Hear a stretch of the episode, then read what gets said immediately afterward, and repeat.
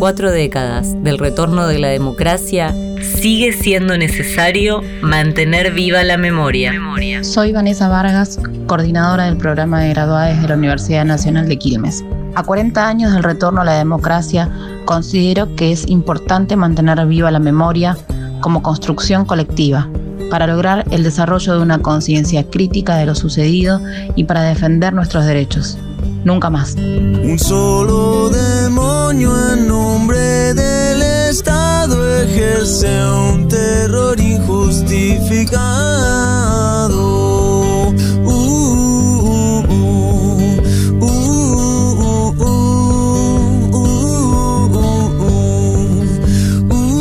uh, Una producción de la Comisión por los 40 años de Democracia de la Universidad Nacional de Quilmes y UNQ Radio. uh, uh,